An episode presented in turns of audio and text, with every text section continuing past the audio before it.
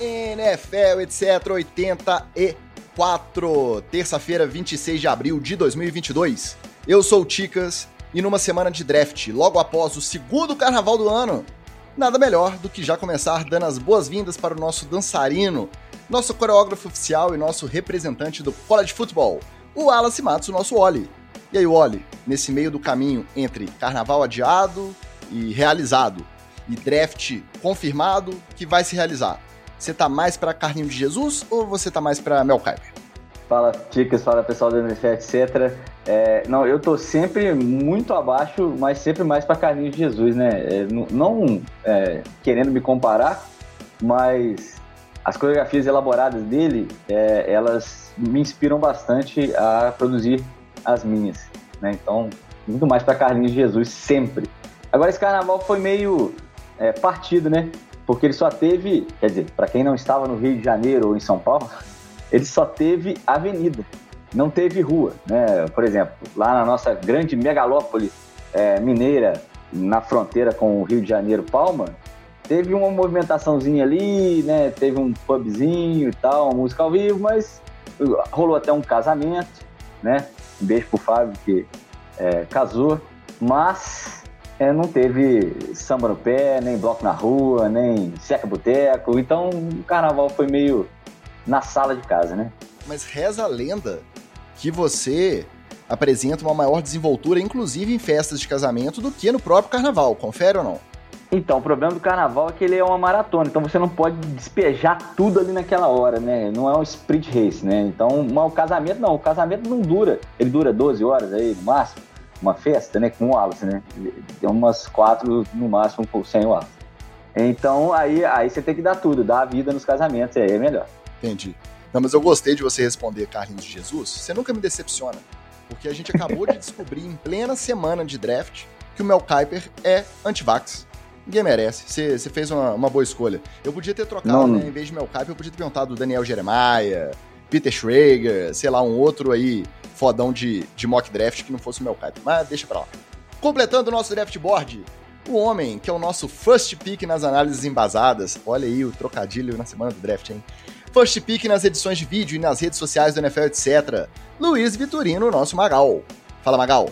Você tá mais animado com seu Giants cheio de pick ou com o gostinho de que a nova temporada já tá ganhando forma? Fala, meus amigos do NFL, etc. Eu estou sempre animado com o Giants com pique, sem pique, é, exercendo o quinto ano do Daniel Jones, não exercendo o quinto ano do Daniel Jones.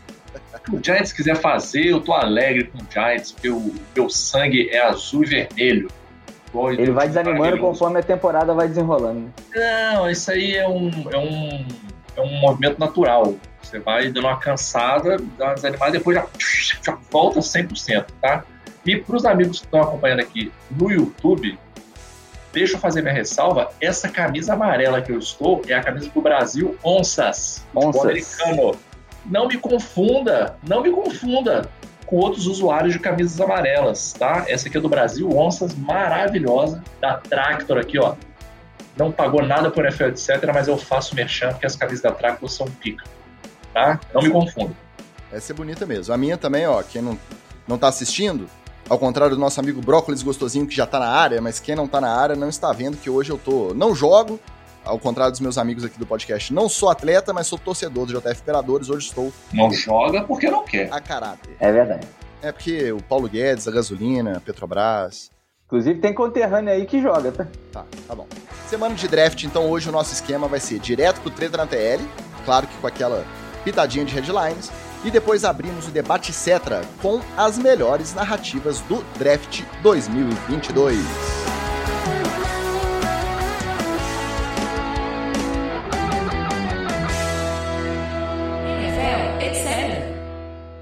Vamos lá. A treta com um gostinho de headlines. Depois de deletar as fotinhas no Insta e de ganhar o noticiário com sua insatisfação por não receber uma proposta de renovação de contrato, o Debo Samuel pediu oficialmente para ser trocado pelos 49ers. De lá para cá, além da óbvia especulação, foi um tal de twitter, aí apaga o tweet, aí vai na balada, aí o pessoal fica filmando ele dançando lá na balada, levanta a plaquinha, ele manda é, abaixar a plaquinha, uma confusão danada. E o fato é que até hoje, há dois dias do draft, não tem nada de oficial sobre o Dibo jogando por outro time. E o GM do 49ers, às vezes que ele já prestou entrevista aí, as famosas coletivas pré-draft, ele diz que não tem a menor intenção de trocar o jogador. Vocês acham que a gente pode ter alguma surpresa na quinta, depois que aquele cronômetro das picks começar a rodar? Ou é mais provável mesmo que os dois, os dois lados, o 49ers e o Debo, esperem a poeira baixar, cheguem a um valor comum, que essa treta pública aí não, não vire um divórcio definitivo, porque na verdade o Debo tá alegando que não é dinheiro a questão, ele não quer mesmo é ficar mais lá, não quer mais morar na Califórnia. Qual cenário é mais provável, hein? É difícil é, precisar é, é, o motivo, já que o Dibo fala que não é dinheiro, né? E até uma proposta boa foi feita para ele, é, não é grana, né? É, o motivo, então, que seria o mais direto. Agora, é, é melhor os dois sentarem e conversarem, né, gente? Sabe por quê? Porque não tem nenhum grande time interessado em trocar para cima. Daqui a pouco, falando sobre o draft, a gente vai esmiuçar um pouquinho melhor isso, né? É, a gente está tendo um movimento interessante das franquias, mas ao contrário do que habitualmente elas fazem num draft. Então, é, é, não tem ninguém. O 49ers, por exemplo, não, queria, não ia querer trocar com alguém que está mais em cima dele para poder pegar é, um ou outro jogador que não precisa, no caso. É, e a principal franquia que teria capital para poder é, aportar um, um, salário decente e é, o próprio Dibocemo no time é o Jets. Irmão, você sair do 49ers pro Jets, me ajuda a te ajudar, né? Então, meu querido, senta lá, conversa. O GM não tá afim de trocar. Você acha que está é, sendo é, hiperutilizado no ataque, que vai quebrar daqui a dois snaps? Fala com o rapaz lá, com, com o coordenador ofensivo, com o head coach. Conversa, né? Vamos, né? Use palavras. Vamos parar com esse negócio de apagar tweet, apagar negócio. Isso é igual é, marido e mulher. O Magal sabe muito bem disso sofre tanto quanto eu. É, você chega em casa, a mulher tá emburrada. Aí você fala assim: o que que houve, Carol? O que que houve, Sara? Nada não. Aí você tem que ficar tentando adivinhar por que que é que ela tá brava e, e se você não é um motivo direto, basicamente você não pode fazer nada. E aí, quanto mais você tenta fazer alguma coisa, mais irritada ela fica, e aí o negócio vira para você. É mais ou menos isso que é esse negócio de apagar a tweet, não sei o que lá. Usem palavras, diálogo, né? Vamos falar.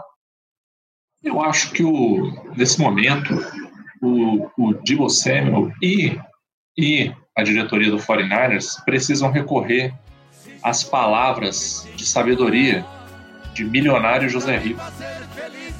Quando dizem, se sou eu que te incomoda, para te fazer feliz fiz o que pude, mas o incomodado é que se mude. Você quem vai tomar a decisão. Decida se vai embora ou ficar comigo, se vai me respeitar como marido, pois desse jeito não estou aguentando. E agora melhor resposta: decida ou pare de uma vez com esse delírio. Talvez você precise usar colírio para enxergar o quanto ainda te amo. Decida ou pare de uma vez com esse delírio. Talvez você precise usar colírio para enxergar o quanto ainda te Serve para ambas as situações, né? É... Meu amigo, meu amigo, tem que sentar esses dois numa sala, botar uma cachaça, meter um milionário Zé Rico na vitrola e, cara, se não sai dali com a extensão de 12 anos de contrato, você pode mudar meu nome aí, porque não tem como. Tem tá faltando um pouquinho de, de milionários é rico aí na vida do 49ers e do Debo Ô, Magal, mas a questão é a seguinte, você bota fé que o lance não é dinheiro, é, reza a lenda que teve uma proposta que o 49ers chegou a oferecer algo na casa de 19 milhões para renovar e mesmo assim ele não quis nem conversar, que ele não aceitou. Você bota fé que se chegar com 24, 25, aí ele fala, opa, não, eu sempre amei a Califórnia, vocês que me interpretaram errado. Ou se ele tá decidido mesmo, não é dinheiro a questão, porque é igual você disse, igual o Wallace mesmo falou, não se conversa, não tem diálogo, é tudo cifrado, apaga tweet, apaga foto do Instagram e não dá uma explicação de fato, ó, eu não quero mais jogar lá por causa disso, disso. Não, eu quero é ser valorizado igual o Davante Adams, igual o Tarek Hill, porque eu acho que eu tenho potencial, eu sou mais jovem, eu acho que ainda tenho até mais do que evoluir do que esses dois e eu mereço um contrato no mínimo igual. Então, ele fala que não é dinheiro, mas ele também não dá outro motivo. Como que você enxergou de fato é, essa questão? Cara, eu acho que no fim das contas é ego. Não é dinheiro, é ego. É essa questão de outros, outros caras terem recebido contratos poupudos e ele sabe, o Dibble Samuel sabe. Ele não é só um wide. Não é, cara. O que, esse, não, é, o que esse homem faz em campo não é uma coisa. Inclusive, de alguns whites que ganharam contratos bacanas aí, não fazem em campo o que o Dibble Samuel faz. Ó. E ao contrário do Taysom Hill, o Dibble Samuel não é o pato, né? Que faz tudo mais ou menos. O que é ele faz. Ele, né? ele faz bacana, pô. Ele faz bacana. Ele salvou muito do pescoço do 49ers aí ano passado, pô. Muito. Aí, realmente, você tá vendo os outros caras que, na sua visão, estou entrando aqui no, no, no debate se ele está certo ou errado. Você tá vendo outros caras que, na sua visão, fazem menos do que você, ganhando salários poupudos, contratos poupudos. Vem o 49ers lá, te oferece duas mariola e um saco de laranja, você fala, não, não, é. Por isso aí eu vou embora, pô. Só que eu acho que não é que o Dibble quer chegar no mesmo preço de contrato desses caras. Ele quer se sentir amado. Ele quer se sentir valorizado, reconhecido. Ele quer que os caras falem assim: irmão, o máximo que eu consigo te pagar esse ano é isso aqui. Mas fica aí que ano que vem eu negocio uma parada melhor para você. Esse ano não tem como, pô. Eu não, eu não posso te pagar mais do que isso. Eu não tenho dinheiro, mas eu quero te pagar. Você merece, pô. Fica aqui, tu já tá aqui, tu já mora aqui, aluguel, vai ter que mudar o endereço das contas toda. É, já fica aí mesmo, pô. Tu já tá aqui, uniforme novo saiu aí, ó. Três faixinhas agora, 49ers escrito estilo antigo, pô. Fica aí, meu brother. Eu acho que é só ego, cara. É só ego, entendeu? Porque foi o que o Alas falou. Ele vai sair daí para onde? O Jets? Aí eu vou perguntar para ele: me fala quais foram os últimos casos de sucesso de jogadores que estavam jogando bem, foram para o Jets e brilharam ainda mais. Quem foram os casos de sucesso? Você vai vir com os caras lá dos anos 50, pô. Não, e foi até um caso parecido com o que aconteceu justamente com o Livion Bell. Não quis ficar em Pittsburgh, fez holdout e o escambau, conseguiu um contrataço, foi lá para acabar a carreira. Encheu o bolso de dinheiro? Encheu. Agora ninguém lembra do Livion Bell jogando, fazendo alguma coisa relevante depois que ele saiu do, dos estilos. No caso do Livion Bell, acho que faz sentido, porque, primeiro, por causa da posição do Livion Bell, e segundo, por causa da quilometragem do Livion Bell. Ele sabia também assim, esse motor aqui já já, já, já vai bater.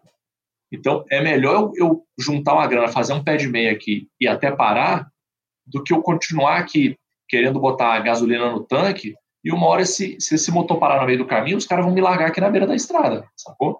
No caso do Livion Bell, eu concordo. Mas o Debo Samuel, vamos combinar, cara. Se ele for pro Jets agora, amigo, é pá de cal. É pá de cal. Não, não tem como. É, é pá de cal nessa carreira dele aí, pô. Eu só, eu só fico, eu só fico é, é, um pouco reticente falando que é só sobre dinheiro isso, justamente pela utilização dele ano passado. E vem daí também a, valorização do, do, do, do, do É o cara que, ah, sei lá, ele, ele fez tudo, ele, como, como o Magal falou, ele, ele meio que foi garoto da água até head coach, levou o time nas costas, correu, ele bloqueou, ele é, recebeu bola e, pô, então, cara, assim, é, ele com esse uso de novo uma, temporada, o risco dele quebrar é muito grande. Então, assim, é, é tem esses dois lados da moeda nesse fato, né? Assim, no fato de você ter sido utilizado tanto da, da maneira tão é, é, diversa na última temporada, eu acho que pode estar rolando uma preocupação dele mesmo é, semelhante à do Bell, mas aí não para querer dinheiro, mas para poder querer uma, uma segurança de que, olha só, ano que vem esse é o nosso wide 1, beleza? Não vamos parar de te utilizar tanto como corredor. Mas assim, é, se, se por um lado isso coloca o jogador é, é, numa segurança para ele, né? Ele, como, como wide receiver de origem, ele fica seguro, não, agora eu sou só wide e tal, os caras vão parar de, de me alinhar para bloquear para o running back correr. Mas é, o torna menos versátil e tira para ele poder dessa negociação, entendeu? É, é, uma, é, é um paradoxo, assim, na verdade é, um, é um, uma, uma via que se abre em vários caminhos, na, nos quais o próprio talento do Divo Samuel acabou colocando ele nessa encruzilhada. Aí o detalhe que chama a atenção da galera em relação a, a essa tática de querer mandar uma mensagem é, sem conversar direito, sem conversar diretamente. O agente do Debo Samuel é o mesmo agente do A.J. Brown e do DK Metcalf, que nessa off-season já tiveram seus momentos também de é, fazer alguma gracinha, de querer demonstrar alguma insatisfação com os times. O A.J. Brown, inclusive, ele não pagou as fotos do Instagram dele vestindo roupa do Titans, não sabe o que ele fez? Ele só tirou da bio dele do, do Twitter, ele tirou. Da descrição. Tirou Nashville da bio dele no, no Twitter. Aí, obviamente, pode não ter sido por isso, mas agora que a moda é mandar essas mensagenzinhas, qualquer coisinha que acontece, a galera fica monitorando o perfil dos caras, mudou alguma coisa, ah, ele não quer mais jogar nos Titans. E aí tá isso. Então, o fato de ser o mesmo agente né, desperta essa curiosidade na gente. E outra coisa, uma montagem, porque aí o Dibble também, depois que começou, antes de oficializar o pedido de troca, ele tava, tweetava, pagava e tal. Aí numa dessas ele curtiu uma montagem que fizeram dele vestindo o uniforme dos Cowboys. Mas aí também viu que repercutiu rapidinho, foi lá e, e cancelou, tirou a curtida, né? Tirou o coraçãozinho ou, ou o polegarzinho, aí não aparece mais, mas o print é eterno, meu amigo. Não adianta. Se vai ficar fazendo lenha na internet, faz e deixa lá, porque o, o print é eterno, não tem como você apagar. Para resumir a história do Debo Samuel, vocês acham que ele joga pelos 49ers temporada 2022? Vocês acham que no dia do draft pode ter um caminhão de pique aí para tentar levá-lo? Vocês acham que ele fica no 49ers, mas não vai jogar? Porque aí começa a fingir que puxou a corda, a corda do presunto, reclama do tornozelo e vai fazer um, um holdout aí, uma grevezinha velada para não jogar e tentar forçar essa renovação aí para o ano que vem? Eu acho que se fizer qualquer uma dessas coisas, é atestado de burrice. É atestado de burrice. Vai meter o Antônio Brown, né? Não, você está tentando aumentar o valor do seu passe. Como é que você está aumentando o valor do seu passe se você demonstra que, se você está insatisfeito com a organização, você vai fingir lesão, fazer holdout informal, vamos dizer assim, né? E para usar aqui o termo mais brasileiro, você vai chinelar. Quem que vai querer pagar mais do que o foreigner está querendo pagar num cara que está te dando provas que quando ele está insatisfeito ele chinela? Não, cara. Eu acho que é o contrário. Se ele ficar no 49ers, ele tem que jogar o dobro para chegar no final da temporada e falar assim: joguei o dobro. Vocês viram, os outros times viram. Agora está na mão de vocês aí. Milionários é rico. Decida. Decida. Tá na mão de vocês aí. Só que agora o meu passe, ó, subiu. Aí é ser inteligente, mas eu não boto a mão no fogo pro jogador da NFL. É, eu acho que o Debo vai ser uma das, das narrativas e das histórias que a gente vai acompanhar durante o draft. Ele e o Baker Mayfield são duas trocas que a gente pode é, presenciar na hora do reloginho, clicando para alguém. Então, é, são praticamente os únicos dois é, grandes nomes que restaram de, de, de, na free aí, sem comprometimento, né, sem, sem assinar com ninguém, que, que mereçam alguma, é, alguma pique ou então algum, algum movimento para esse draft ainda que pode ocorrer. É, mas eu, eu acredito que ele, ele fique em São Francisco até por falta de opções, né, como eu falei. Né? Você acha que o Mayfield e o Debo tem chance e o Kyler Murray não? Kyler Murray eu acho mais difícil, o por Kyler conta do contrato. O, o primeiro a fazer essa graça aí, né? Foi na semana Super Bowl ainda. De apagar a foto do time, aí depois voltou com as fotos, deve ter só ocultado, aí depois desocultou, né? Reexibiu, não sei qual que é o termo técnico lá no, no Instagram. É. E aí essa semana continuou repercutindo, essa treta dele com o Cardinals, e aí ele começou a postar engajadinho com o time. Falou que pretende ganhar Super Bowls jogando em Arizona, e aí postou coisa respondendo, o pessoal comentando essa situação dele. Por exemplo, dois ex-jogadores do Cardinals, o Patrick Peterson e o Chase Edmonds, participaram de um podcast. Chase Edmonds é meu, agora. É, tá lá em Miami. Eles participaram de um podcast da CBS Sports e os dois estavam criticando os Cardinals como organização, é, criticando alguma coisa da estrutura ali, da política do, do time, da franquia, de como as coisas são conduzidas, e defendendo a insatisfação do Kyler. Defendendo que ele tinha direito de estar tá puto, de querer uma renovação, ou de querer se movimentar ali para tentar estruturar melhor o time para ganhar um, um anel. E aí o Kyler Murray pegou e respondeu um print ou um corte de, desse podcast que os outros dois participaram, e falando não tem nada disso, que ele quer ficar em Arizona mesmo, que ele não tá pensando em sair, que ele quer ganhar Super Bowls lá. Além disso, ele pegou um tweet do Ian Rapoport, um tweet citando o GM do Cardinals, o Steve Keim, e o GM estava falando que a chance dele trocar o Kyler é zero. Não existe chance de trocar, não adianta esperar a primeira rodada do draft quinta, que não vai rolar. Só que aí fica aquela pulguinha atrás da orelha. Será que o cara fala que não vai trocar de jeito nenhum? Para caso alguém ofereça alguma coisa, oferecer mais para melhorar o preço, para aumentar o valor. Vocês acham que o Kyler não tem chance então de quinta-feira a gente amanhecer com aquele barulhinho da aquela vinhetinha do The Pick Zone do draft e alguém e alguém tentar buscar o, o Kyler Murray por um caminhão de picks, você acha que não vai rolar? Estou cravando aqui. Kyler Murray não vai para lugar nenhum. Vai ficar lá no Cardinals. Tá cravado aqui. Quinta-feira pode me cobrar. Não vai para lugar nenhum, cara. Sabe por quê? Ele é bom, ele é bom. Ele tem um teto bacana aí para crescer, ele tem um teto bacana aí para crescer. Mas ele é muito incerto, porque ele se ele se bota numa posição de se lesionar. Ele se lesiona, como a gente viu aí. Não é que tem outro jogador que não se lesione. A gente já comentou disso aqui. Tem jogador que é mais duro, cara apanha e não se lesiona. Tem jogador que apanha e se lesiona, gente. Acontece. Por que isso acontece? Não sei, pô. Eu não sou formado nisso aí. Aí eu sei o que eu vejo. E o que eu vejo é isso aí. E aí, qual é o detalhe? Não vale a pena você dar caminhão de pique para uma incerteza dessa. Sacou? Eu só acho que rolaria caminhão de pique nessa altura do campeonato para um cara que fosse muito aposta garantida. O Russell Wilson, se não tivesse se arrumado já, um Aaron Rodgers se não tivesse se arrumado já. E esses caras que são mais garantidos, eles já se arrumaram. Quem está agora no mercado aí é muita incerteza, é muito risco, cara. E aí, para você arriscar, é melhor você arriscar com dinheiro do que você arriscar com pique. Porque o dinheiro, você sabe o valor do dinheiro. Eu paguei duas mariolas pelo, pelo Russell Wilson. Beleza, eu gastei duas mariolas e eu sei qual que é o retorno que eu vou ter desse dinheiro. A pique você não sabe. Você picou o cara, pegou ele baratinho. O cara pode brilhar e fazer o seu dinheiro ter um retorno enorme.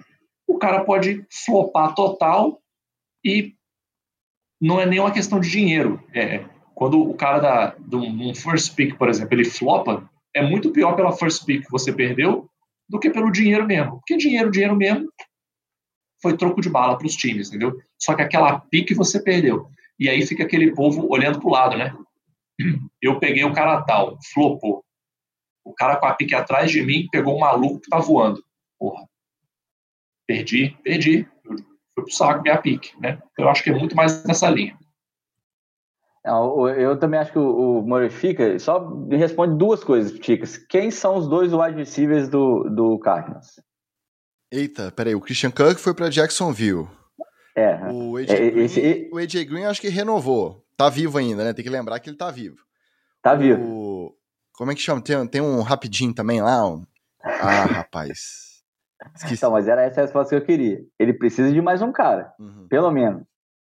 Então, é, é, a gente é, vai saber muito de acordo com esse draft. E precisa de linha, porque o que ele não, não, não teve foi uma linha para segurar ali é, enquanto ele dava os pulinhos dele lá, igual a formiga atômica lá atrás e tal, ou até para abrir um espaço, empurrar e abrir um espaço para ele dar uma corrida pelo meio. Então, é, a gente consegue conceber que o Cardinals precisa pegar esse tipo de jogador aí para é, ajudá-lo, né? Ajudar é, o Kyler Murray a jogar. Então, eu, eu acredito que é, eles conseguindo esses talentos, é, ele fica e vamos nessa, porque é a, é a, penúltima temporada do contrato ainda, não é a última. Eu lembrei. Eu... A minha vontade, como a gente é velho, quando você fez essa pergunta, era falar Larry Fitzgerald. Na Isso, verdade, eu queria bem. ter falado de Andrew Hopkins. Tá. Isso. Hopkins lá. Agora é o resto que tá complicado. É o que É, vem tá ali, precisando do. É o que vem junto no É a pacote que tá bravo. A É. xepa que tá lá. A verdade é essa. Cara, mas eu quase mandei de bate-pronto um Larry Fitzgerald aqui. Ia ser Ah, ele tá lá só pra sempre. Esse texto tá lá pra sempre. Ainda bem que o, que o editor poderia me ajudar nisso depois. Agora, vocês falaram que pode ser que o Baker Mayfield entre nessa roda aí das trocas, talvez no primeiro round. O Ian Rapoport também postou essa semana, é o famoso per né? Fontes seguras dizem que os Panthers não vão tentar trocar pelo Baker Mayfield no primeiro round. O que não significa que eles tenham desistido de, de executar essa troca. Ou significa. Por quê? Começar perguntando pro Magal. Magal, você que torceu por um time comandado por ele, quais que são suas lembranças de torcedor sobre o Ben McAdoo? Nessa casa não se fala o nome desse abominável. Em, em, em nome da minha amizade por vocês, eu vou comentar essa notícia, mas eu vou comentar essa notícia sem citar essa, esse sujeitinho que você trouxe o nome aí. Tá? Pronto, já, já determinamos que ele ama esse rapaz. Além, além dele ter sido um completo merda de head coach, completo, completo, completo. Do dia 1 ao último dia, um completo bostalhufo. Ele ainda me fez a, a pachorra de tirar o meu, meu queridaço, meu Deus, Eli Manning, Pra não bater o recorde. para não bater o recorde. Só para o amigo aqui lembrar, o Eli Manning tinha 210 210 jogos como starter. Isso é tanto tempo Sem perder, né? Sem perder um, sabe- assim, sem, sem sair, né? sem sair, sem deixar de ser starter. Temporada regular. Sabe no lugar de quem que o Manning tinha entrado quando começou essa, essa baguncinha? Kurt Warner. Aquele que tá comentando lá na NFL Network, ele mesmo. É aquele velho, aquele velho. Ele entrou no lugar daquele velho. Desde então ele nunca deixou de ser starter. Nunca. Aí me vem esse, esse pedaço de cu, esse estrupício, tira o Eli Manning para botar quem? Para botar Tom Brady? Para botar Peyton Manning? Para botar Russell Wilson? Para botar Colin Kaepernick? Não. Para botar simplesmente Geno Smith. Para isso. Ah, mas é só não é estatística, cara. É o valor moral de você fazer um negócio desse. Você deixa o Laimene entrar, ele joga um snap, você tira ele. Beleza. Tá com raiva do cara? Não vai com a cara dele? Você quer ter rancinho do Eli Manning? Tudo bem, você é um trouxa. Você é um trouxa. Mas ok. Agora fazer isso aí, cara, que ele fez com o Eli Manning, e o Eli Manning, como gentleman que é, nunca foi numa rede social para meter o pau nesse rapaz, para meter o pau nesse desgraçado aí. Nunca.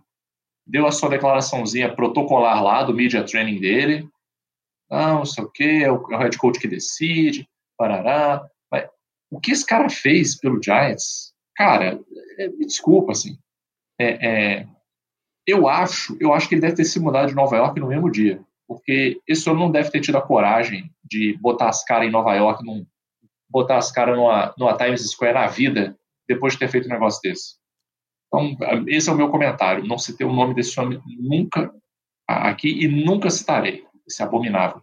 Bom, basta a gente lembrar que Gino Smith, atualmente contratado, com alguma chance, inclusive, de começar a titular no Seattle Seahawks, Eli Manning tá o quê? Tá ali, aposentado, comentando, então. Às vezes o cara era um visionário, ele já tava com esse faro aguçado ali de quem que poderia render a médio e longo prazo, e alguns anos depois ele se provou correto. Gene Smith tá aí, provavelmente titular lá em Seattle, e o Manning aposentado comentando o jogo com o irmão dele segunda-feira. Esse, esse é mais um clássico exemplo daquela maravilha que infelizmente a gente conhece bem, que é uma escolha difícil. Uma escolha é. difícil. É uma escolha difícil. Eli Manning ou Geno Smith? Hum, acho que eu vou botar o Geno Smith de starter. É, foi uma escolha difícil, realmente. Só quis deixar esse, esse contraponto aí. Por quê? Porque o homem está de volta. Ben McAdoo foi contratado para ser o coordenador ofensivo do Carolina Panthers. E a sua coletiva. Quem que é o titular do cara? Ah, não tem, né? Não, mas não olha aí, ó. Espera, espera que é isso. Aí é o X da questão. Porque na primeira coletiva, já, na coletiva de apresentação do Ben McAdoo, ele foi perguntado e afirmou, cheio de convicção, que sim, Sam Darnold é o quarterback titular do time. Aí passou uma é. pergunta, passaram os minutinhos. Eu não sei se algum assessor fez um sinal para ele lá atrás, fez um. Não, não. Aí ele já, na mesma hora, já emendou uma desculpa, virou e falou que não era nada disso. Que uma das coisas nesse tempo que ele ficou afastado aí das entrevistas e que ele precisava melhorar era o contato dele com a imprensa e que ele acabou é, trocando o pé pelas mãos mais uma vez e que não tem nada disso Sandar no titular, que ele estava enganado, que ele falou isso sem querer e que não tem nada disso. Sandarnold não está garantido como titular. Aí você imagina a bagunça que tá o Panthers. Primeiro, Matt Rule, desde o ano passado, já tá com a batata assando, todo mundo falando que, ah, será que, que volta, não volta? Esse papo todo. O Sandarnold está em contrato. Trocaram com o Jets, assumiram o contrato, renovaram, tá lá, ganhando dinheirinho dele. O Kenilton assombrou ano passado, aí depois parou de assombrar, agora tá assombrando de novo. Pode ser que volte. O Baker Mayfield foi especulado, o wide receiver lá, o, o eu ia falar Robert Woods, não, é o outro. Como é? Robbie Anderson. O Robbie Anderson Robbie Anderson. falou: não, pelo amor de Deus, não traz o Baker Mayfield, não. E o Panthers tem a pick 6 desse draft de quinta. A sexta. Sendo que daqui a pouco o Wallace vai comentar melhor, mas é um draft que não tá muito atrativo em relação a quarterbacks. Aí no meio desse bolo todo, o Ben McAdoo, no dia que ele é apresentado, vai lá e fala: não, Sandarnold é o nosso quarterback titular. Tá suave? Torcer pro Carolina Panthers ou não tá? Desperta lembranças aí do tempo que o Magal torcia para um time comandado pelo Ben McAdoo. E, dada essa loucura que tá lá em Carolina, vocês acham que essa pick 6 aí do primeiro round, ela pode ir para um quarterback, vai de Kenny Pickett, ou já que eles falaram que não vão trocar pelo Mayfield no primeiro round, eles vão esperar o segundo, e aí vão virar pro Browns e falar assim, ó, ninguém quer o teu cara, manda ele pra cá, faz um precinho camarada pra mim. Qual vai ser a do Carolina Panthers nessa situação? Cara, olha, meu amigo torcedor do Carolina Panthers, tamo junto nesse barco do desespero aí, hein? Puta merda, cara. Olha, quer dizer, vocês estão bem mais desesperados do que a gente do Giants. Né? Leia as opções. Para começo de conversa, você tá com esse coordenador ofensivo aí. E esse menu de QBs, eu vou te falar um negócio, cara. cara. Mas é aí tá, que eu ó, falo. Você olha o menu, bosta. você vai descendo ali as opções, vai olhando o preço. Quando chega o Baker Mayfield lá no, no, no cantinho da página, lá no finalzinho, cara, ele fica apetitoso. Você já foi descendo ali falando não, não, não, não, não. Aí chegou na última linha do cardápio, você viu um Baker Mayfield ali, uma piquezinha de segundo ou de terceiro, um contratinho de 18, vai pagar 10, deixa 8 pro Browns. Nossa, que, que negoção, cara. Negoção. Cara, eu vou ser sincero, cara. Eu sei que ah, o pessoal vai falar, tá chovendo molhado. Cara, eu nessa posição eu desistiria da parte atlética do jogo. Desisto, desisto. Esquece o jogo. Vamos tomar uma decisão aqui comercial. Não vamos tomar uma decisão atlética, vamos tomar uma decisão comercial. Ah, dá o dedo na cara dos outros 31 donos de franquia, vou trazer o Colin Kaepernick, foda-se vou vender jersey, vou aumentar minha massa de fãs, é, vou fazer um bem para a humanidade. É, se eu ganhar alguma coisa bem, se eu não ganhar, amigo, se eu não ganhar, eu já não ia ganhar com o Sandarnold, com Ken Newton, com Baker. Eu já não ia ganhar. É o famoso o não você já tem. Então arrisca alguma coisa muito doida, pô. Sério, não, sério, cara. Ah, sério. O, o que, que tem mais para o Carolina fazer em termos de QB, cara? Não tem. É isso pegar uma, uma dessas trolhas que tem aí, ou fazer uma aposta no draft aí, que esse ano tá um ano, ó, show de bola para fazer aposta em, draft, em QB, ou então é vai atrás de um tarado desse aí da USFL, da XFL, um John Franklin da vida aí, traz um cara desse aí a preço de banana e é, fala assim, amigo, desculpa, cara, não, não tem como, cara, não tem nenhum cara assim. O Kirk Cousins. O Kirk Cousins. Você fala assim, ah, o cara é, mais ou menos, mais ou menos. Não tem, cara. É só lixo. É, é a rapa da rapa da rapa da xepa, cara. É o final da feira mesmo, pô. Não, sério, não, não tem o que fazer, cara. Eu farei isso aí, na moral. Esquece Atlético. Ah, mas o Robin, ah, Robin, cala a boca. Vai, vai arrumar o que fazer. Vai correr umas rodas aí. Vamos trazer o Colin Kaepernick, que os outros donos de, de time aí podem rasgar o cu, morder azulejo. Não tô nem aí. Eu vou trazer o cara, faturar em cima, rede social, mídia, bombar, aparecer em todos os programas aí da TV americana, e é isso aí, que se lasque. Olha, a solução para o Carolina Panthers é simples, está em casa e o marcador errou completamente, né? O QB do time é o Christian McCaffrey. O RB do time é o Christian McCaffrey. O AOL do time é o Christian McCaffrey. O principal wide receiver do time é o Christian McCaffrey. E o head coach do time devia ser o, o, o Christian McCaffrey também.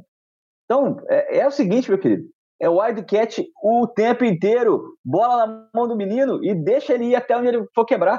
E é isso, é isso que o, que o Panthers está fazendo, tem quatro temporadas quase, né? Então, é, é, isso aí, cara. Os caras vão jogar isso aí. O, o próximo QB só vai ter que entregar a bola para só handoff só pro Christian McCaffrey. É isso. Não, aí não importa se, se, Quer dizer, se bem que o Sandal consegue cagar até isso. Né? Mas. É, e machucar, né? O, o, o ele foi. É impressionante. Ele machucou antes do o McCaffrey, que estava dando porrada nas, nas defesas é, a torta é direito. E é, eu acho que, conforme o draft for avançando, eu acho até que o, o, o, Baker Mayfield tem mais chance de ser trocado, por exemplo, do que o Debo Samuel por conta da, da posição e do, da situação de contrato e de que é, se alguém chegar com, no Browns com duas mariolas, como, como gosta de falar o Magal, vai levar.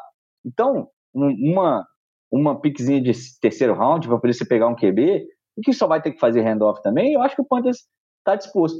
Mas o Panthers é um jogador de um time só, tem quatro temporadas, e é esse aí que vai continuar sendo. Antes da gente ir de fato pro debate etc, pra gente falar bastante do draft, nossa, adoro falar de draft.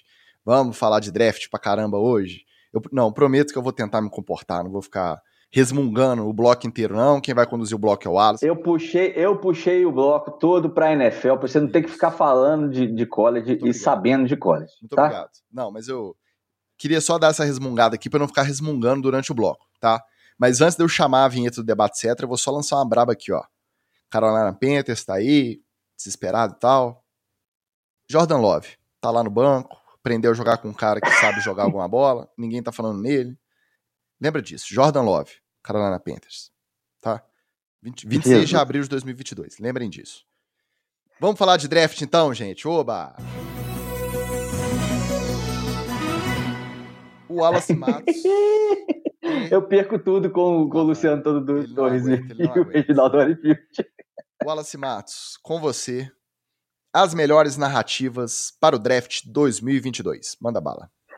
É isso aí, meus queridos. Isso é o seguinte, ó, draft 2022 é Deus nos acuda antes, durante e depois, meu querido. É, é isso aí. A história do draft é essa. Esse é um draft para não draftar. Peraí. Calma que eu, eu explico. E o Magal já ficou desesperado aqui. Né? Desde 2020, lá, ó, quando o principal movimento é, do período da pós-temporada, né, intertemporada, é, que a gente chama aqui no Brasil de entre temporadas, foi a saída do Tom Brady a, do New England Patriots para o Tampa Bay Buccaneers. E aí teve uma série de telefonemazinhos lá, marotos, né? Umas aquisições meio esquisitas, porque os caras não fechariam é, é, por tão pouco dinheiro, porque Tampa Bay também já não tinha muito mais orçamento. É, se não fosse jogar com é, o multicampeão, né, o multiestrelado é, quarterback, além das inovações que não seriam possíveis se ele não tivesse ido para Tampa Bay, né, a, a, presença de Gisele, quer dizer, de Anitta, não, é, bom, do quarterback lá, salvou a franquia e meio que reinaugurou uma tendência na NFL. Isso já teve lá no, no início dos anos 80, que eram super times e tal, o pessoal começava a formar isso, mas a NFL deu um jeito de, de burlar isso, de, de barrar isso. Só que agora voltou e meio que não teve muito jeito. Por quê? Porque os caras simplesmente aceitaram reduzir contrato e para estar um time campeão, né? É, e aí deu certo, né? Porque a, a tendência era concentrar tudo nessa primeira temporada. O, o Jurandir da contabilidade aprendeu a manipular o cap salarial também. E aí ele vai só flexibilizando o teto, vai conseguindo trazer mais jogador caro para jogar junto. Isso, as duas estrelas foram o, que, o TB12, que foi para Tampa Bay, e o Jurandir, que ele levou da contabilidade lá de New England, porque é o cara que começou isso tudo lá. Então, Jurandir, um abraço. É, o anel também é seu. É, então, é, é, concentrar tudo é, numa temporada, ao invés de tentar construir, né, a, através de picks, e um time campeão do Super Bowl. Na temporada passada, quem levou essa é, tática ao limite foi o Rams, né? Que no meio da temporada pegou o Odell, estava pegando é, Von Miller, e, aí, assim, é, além da, da entre temporadas, do período entre temporadas, a gente teve uma free agency da temporada muito movimentada, porque o Rams queria ser campeão é, de qualquer maneira e ficou com o título. Daí, esse ano, rolou um barata boa agora nessa temporada, gigantesco, que começou com o menino Christian Kirk, já citado nesse programa pelo Ticas, né, Ticas? o Christian Kirk chegou um wide receiver 2, que ganhou um, um contrato de wide receiver 1 um estrela acima de todos, e aí desencadeou uma, uma avalanche de contratos, aí com Green Bay dando tudo e mais um pouco o Rodgers, com o Adam saindo de Green Bay por causa disso e ganhando um contrato também é, milionário, Miami jogando as picks no ar para poder pegar, é, entre outros, o Raheem Mostert e o Tarek Hill. Então, é, alguns times fizeram apostas que eles vão ser esses times esse ano que montam suas equipes e fazem o, o time campeão do Super Bowl. Esse é o contexto do draft de 2022. Se demonstra que os times olharam para quem não não não estava na NFL ainda, né, o pessoal do draft, e viram que atletas que vêm imediatamente não vão fazer tanta diferença na liga assim. O que vocês acham? Se, vocês acham que foi mais um olhar para o, talento que tem no draft e olhar para quem está na NFL decidido dessa maneira, ou o, contrato do Christian Kirk jogou a, a mesa para o alto e todo mundo queria garantir um pedaço? Eu acho que é um pouco, Vai, é um pouco das duas coisas, mas também não é só no sentido de ir pelo garantido. É mais aquele papo da confiança que o time tem de pegar um cara de quinto round, que é onde sobrou a piquezinha dele, e fazer esse cara encaixar num sistema, esse cara render, ao invés de pegar um cara que já é estrela no college, lá no primeiro round, ficar estapeando, trocando pique para subir, para pegar o cara, e o cara já chega todo né, viciado num sistema específico. Mas não, o cara já chega com esse status de estrela de primeiro round e de repente não vai render tanto. Eu acho que não é só essa questão do, do all-in que os times deram na, na questão do mercado. Eu acho que tem muito dessa confiança também, porque a gente vê de, eu não vou lembrar de cabeça, mas desses nomes que vocês citaram aí no de jogadores com super contratos, nem todos são primeiro round. Nem todos. A gente fez no ano passado uma retrospectiva dos últimos first picks, dos últimos 10 anos. Eu acho que estrela mesmo tem um ou dois. É, aí tem alguns medianos e tem gente que já tá aposentada. Eu acho que é mais esse esquema do cara saber. Eu prefiro ter, sei lá, 15 picks do quarto round para baixo do que ficar brigando para ter quatro picks ali nos três primeiros rounds que eu não sei se vão virar.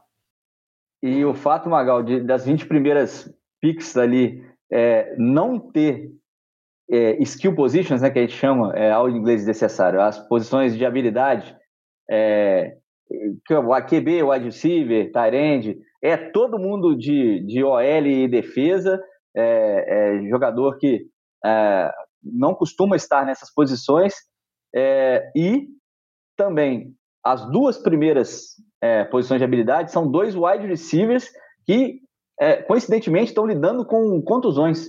Eles nem estão tanto assim em cima, porque estão lidando até com contusões. Isso diz algo sobre esse draft aí? Bom, primeiramente, que eu acho um absurdo esse negócio de não considerar a gente da defesa skill position. o que é isso? Pra ser jogador de defesa tem que ter habilidade também, amigo. Tá pensando que defesa é bagunça? Não é não, pô. Vamos, é verdade. Vamos respeitar, vamos respeitar aí. Eu que tô aprendendo, eu, eu que digo. Pois é, tem muito skill aí. Agora, para mim, essa questão do draft, ele é um ótimo exemplo, um ótimo exemplo de como nem com toda a informação todos os modelos matemáticos, toda a inteligência artificial, machine learning, analytics, nada disso é suficiente para garantir que você vai tomar uma decisão que vai ter o retorno que você espera. Nada. Tem anos, anos que deve ter, cara. Imagina, centenas, centenas das melhores cabeças do futebol americano pensando como que eu analiso um jogador do college para saber que ele vai virar um bom jogador da NFL. E os caras não têm uma resposta para isso. O draft ainda é um grande show de incertezas. Você, como toda tomada de decisão, você analisa a informação que você tem, você pega a parte de incerteza que você consegue gerenciar e gerencia, e você pega uma parte de incerteza que você não tem como gerenciar e você entuba. E é isso. É isso, cara. É isso. Quantas vezes a gente. Todo ano, cara, todo santo ano tem o cara que é o bichão do draft que vai voar, que é o novo não sei quem. É o novo alguém famoso. Novo Pelé. Aí, o cara vem, vai para NFL, dá seis meses, você não lembra mais quem é esse homem, onde é que ele tá. Porque ele não foi, não virou. Aí quando você vê, de vez em quando, você lembra o nome do cara. Ah, é aquele maluco lá. Ele tá lá no quarto ano dele, no, no time que draftou ele, nem startou um jogo ainda. Ou startou três, quatro jogos ali, não fez porra nenhuma. Tem uns caras que vêm numas piques maluca, uns caras que vêm de free agents, depois que já passou o draft, chega, joga pra caralho. os caras não sabem. A verdade é essa. E aí, qual que foi o, a, a grande história desse draft desse ano? Os caras olharam e falaram assim: se quando o mercado tá bom, a gente já tem certeza, imagina agora. Então, amigo, a minha visão é: os times todos que puderam tentaram se resolver sem draft. Esqueceram draft. Ah, cara, esquece draft. Vamos resolver aqui do jeito que a gente consegue. Ah, traz o fulano, troca aqui, aí pô, passa um Passat 86, volta um dinheiro, pega um ágil, não sei o que, parará, resolveu. E o draft? O draft agora vai ser extra, vai ser plus, entendeu? Mas, cara, vamos ver quem a gente traz aí. Ah, tem uns malucos aí que pode ser alguma coisa mais ou menos. Se der, deu. Se não der, não deu. Mas a minha visão é que os GMs todos estão considerando esse draft aí como um morto. A entendeu? Gente... Isso, isso, isso no, no, buraco é aquela rodada de você, você compra as cartas do morto só para. Você já não está com muita esperança mesmo. Eu vou comprar as cartas do, do lixo aqui. Do morto não. Vou comprar essas cartas do lixo aqui, porque vai que daqui umas seis rodadas eu consigo fazer uma trinca. A gente acompanha mais de perto, a gente sabe que muitos jogadores, até draftados, mas lá em final de round, que não tem garantia nenhuma de contrato, eles vão pro training camp e são cortados antes de começar a temporada. Alguns não fazem vira... time Vendedor jogar. de seguro. Né? Aí, é, não, aí às vezes vai, vai rodar um pouquinho em, em time de treino de outros times, tenta uma outra chance, se não virar nada, deu, deu um tempo, não virou nada, temporada comendo, aí ou ele vai tentar ir para o Canadá jogar CFL, agora que tem essas outras ligas vindo aí, vai tentar uma, uma, liga secundária dessa, ou vai vender seguro. E é o cara que foi draftado. O cara foi draftado. Enquanto a gente sabe que alguns undrafted, os não draftados, que aí eles têm direito de escolher onde que eles vão treinar, eles recebem propostas de, de treinar ali para ver se algum time interessa, e alguns acabam dando certo fazendo time no final. Então, o funil é muito curto, a gente não tem tanta noção. É lógico, a NFL tem que vender o draft. O draft hoje é um dos eventos mais marcantes do calendário. E a gente fala que não é uma turma muito boa, que não tem muito talento, assim, que se destaca muito estrela, mas eu acho que a imprevisibilidade é justamente um, um atrativo a gente vai sentar para assistir o draft quinta-feira sem saber quem é o first pick. Há quanto tempo isso não acontece? Nos últimos anos todos, ah, o primeiro é ah, aquela pontinha de dúvida. Não, a gente sabe quem que vai ser o primeiro a ser escolhido. Esse ano, não. Agora, o cara que é mais hardcore mesmo, que fica ali querendo fazer mock draft, olhando quem que vai para onde até a sétima rodada, o cara fica doido, porque é só loucura esse draft. Famoso é parado esse aí, né? é verdade. Mas, Ticas, esse ano tá tendo um movimento que pelo menos umas cinco temporadas eu não vejo qual que é? Tem times com piques altos tentando trocar para baixo para poder pegar jogadores que eles já pegariam nesse pique alto, mas um pouco mais embaixo, porque algumas outras equipes podem estar mais desesperadas. Uhum. Oi, tudo bem, Jets? Tudo bem, Lions? É, que são as únicas equipes que estão mais desesperadas do que a maioria, né? E então isso pode gerar emoção para o draft. A gente já falou aqui de dois caras que são interessantes, que estão aí na, na, mesa e que podem ser é, trocados para times que com essas picks altas, que são o Debo Samuel e o próprio Baker Mayfield. Você acha que isso vai gerar algum movimento ainda no primeiro round ou a galera vai pisar no freio? Você já falou aqui que o Baker Mayfield já não vale isso tudo, né? Não vale um, first round, não. É um segundo, terceiro, por aí. Eu acho que é mais a situação do que os times que tem esses caras vão pedir do que proposta. Eu acho que proposta. Eu acho que esses que eles chamam de raw rooms, né, os quartos de guerra ali, os QGs dos times que ficam o GM, os técnicos assistentes, o técnico principal, às vezes tem gente de front office aí também, dono, alguns participam decidindo. Às vezes é só o cachorro do Belichick. É. Então, isso que eu ia falar. É, nessa hora aí, só o Belichick fica tranquilo, é só ele que faz, com o suquinho de laranja. Eu acho que quando a gente vê o relógio na tela e espera dar 5, 7 minutos e pum, sai a pique, às vezes dá 10 minutos sai a pique, a gente não tá vendo, mas eu acho que deve ser um dedo no cu e uma gritaria danada. Cada vez que um entra no relógio, ele deve ligar para Deus e o mundo, ele deve fazer propostas absurdas. Ele deve virar e falar assim: ah, às vezes o cara tá dormindo que demora muito para vir a pique dele ele tá meio sonolento ali, então tomou, tomou uma, tomou aquele skin, né, dos executivos skin, ali, né? que fica ali. O cara às vezes tá, tá meio ruim das ideias. Vou fazer uma proposta aqui, vai que ele, vai que aqui, você quer trocar a uh, Central Peaks pela Ah, quero, entendeu? Ser um cara Já aceitou, já aceitou, olha lá, olha lá, aceitou. Então, eu não descarto a possibilidade, mas eu acho que o jogo duro para não rolarem essas trocas tanto do Mayfield quanto do do Debo, vai ser mais pelos times que, os, que detêm os contratos, do 49ers e do Browns, e não por, por outros times tentarem. Eu acho que vai ter gente tentando, mas eu acho que não vai rolar. Magal, nessa hora nem o Belichick vai querer trocar para cima? O único cara que eu confio nessa história toda é o Belichick. é o único cara que eu confio. Porque confio assim, né? Não é confiar no que ele diz, é confiar no que ele faz. Né? Porque tem um lance do draft também que é o seguinte, cara. É, como está todo mundo querendo os caras, você não pode ficar chamando muita atenção que você quer um determinado cara. É, não pode correr a notícia, ó, os Patriots, o time que for, né? Ah, o, o Lions está muito interessado é, no fulanito de tal aí. Essa notícia não pode correr. Porque se ela correr, os caras vão, não, peraí, pô, eu vou embarrear para ver se o cara me oferece uma parada boa, se eu puder embarrear. Né? Tanto é, né, que nós já comentamos aqui várias vezes, o famoso golpe do Mac Jones que o Belichick deu, que você viu primeiro no NFL, etc., que era golpe, porque a gente comentou aqui antes do draft, que a gente não tinha engolido essa história de que o Belichick foi lá no Pro Day do, do Mac Jones e não gostou do que viu e fez carinha. Os bobos, tudo da NFL, que não escuta NFL, etc., compraram. O Belichick foi lá, pegou o Mac Jones, filezinho a de chocolate. Agora, nesse draft, por mais que tenha esse negócio todo aí da, da safra não tá boa, eu acho que tem uns caras que estão de olho em uns certos caras, entendeu? Tem uns GM aí que estão garrados aqui, ó. Estão garrados num fulano aqui, mas estão quietinho, estão na miúda aqui, ó. Não, e o fulano? É, quem que é esse mesmo? De onde que ele é mesmo? Ah, não sei, não lembro bem, mas ele tá aqui com um santinho na mão aqui, ó. Rezando que aí ninguém pega, ninguém pega, ninguém pega, ninguém pega, para ele poder pegar. Só que não são muitos caras, a verdade é essa, entendeu? Não são muitos. O que eu acho que pode acontecer é ter essas baguncinhas de, de troca de pique, me dá pique aqui, vende pique aqui para mim, para igual teve um pouco no ano passado, né?